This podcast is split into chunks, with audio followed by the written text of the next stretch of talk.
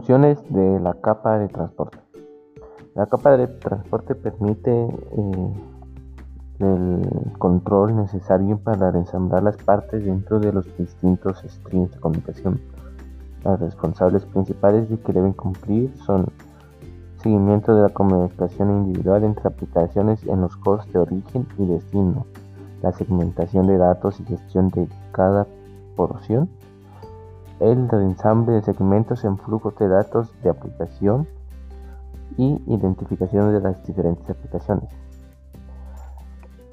En la definición para el seguimiento de conversaciones individuales, cualquier host puede tener múltiples aplicaciones que se están comunicando a través de la red. Cada una de estas aplicaciones se comunicarán con una o más aplicaciones de host remoto es responsable de la capa de transporte mantener los diversos streams de comunicación entre estas aplicaciones. la segmentación de datos, debido a que cada aplicación genera un stream de datos para enviar a una aplicación remota. Estos deben prepararse para ser enviados por los medios en parte manejables. Los protocolos de la capa de transporte describen los servicios que segmentan estos datos de la capa de aplicación. Esto incluye la encapsulación necesaria en cada sección de datos. Cada sección de datos de aplicación requiere que se agreguen encabezados en la capa de transporte para indicar la comunicación a la cual está asociada. El reensamble de segmentos es para el host de recepción. Cada sección de datos puede ser direccionada a la aplicación adecuada Además, estas secciones de datos individuales también deben reconstruirse para generar un string completo de datos que sea útil para la capa de aplicación. Los protocolos de la capa de transporte describen cómo se utiliza la información de encabezado de dicha capa para reensamblar las secciones de datos en string y enviarlas a la capa de aplicación.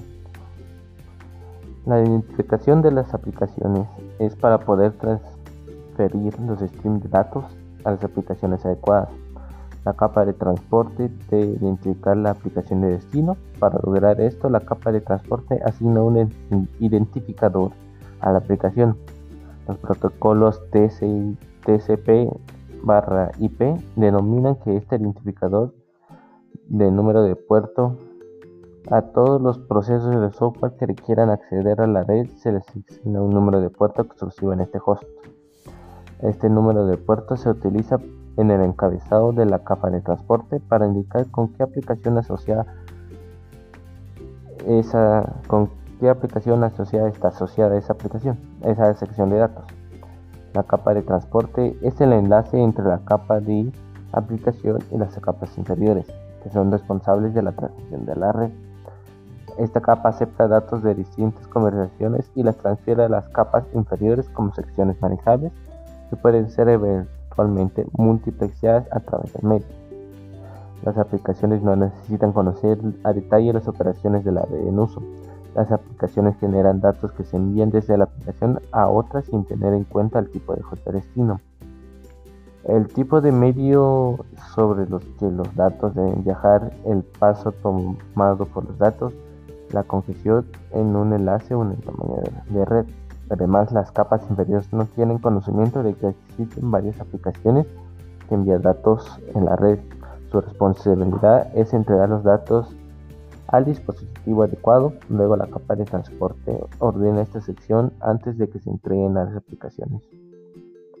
Los requerimientos de datos varían debido a que distintas aplicaciones poseen datos poseen distintos requerimientos. Existen varios protocolos de la capa de transporte.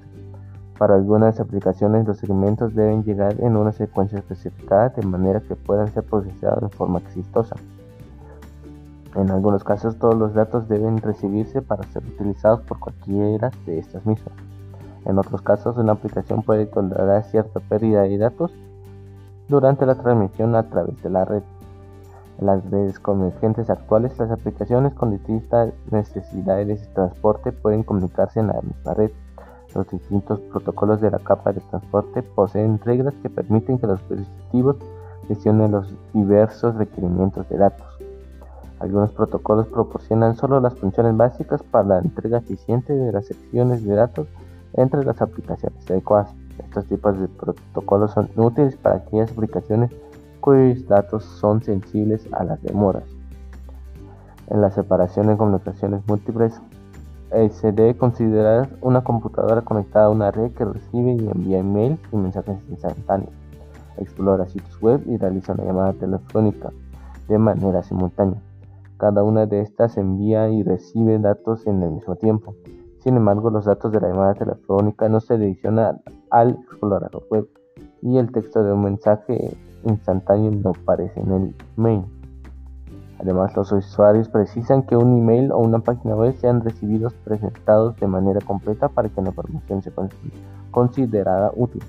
Las demoras leves se consideran aceptables para asegurar que se reciba y presente la información completa. Por el contrario, la pérdida ocasional de pequeñas partes de una conversación telefónica puede considerarse aceptable.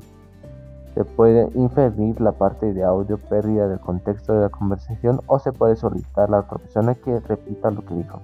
Es preferible esto último a las demoras que se producirían si se solicita a la red que gestione y vuelva a enviar los segmentos perdidos. En este ejemplo, el usuario no la red gestiona el reenvío o reemplazo de información que falta.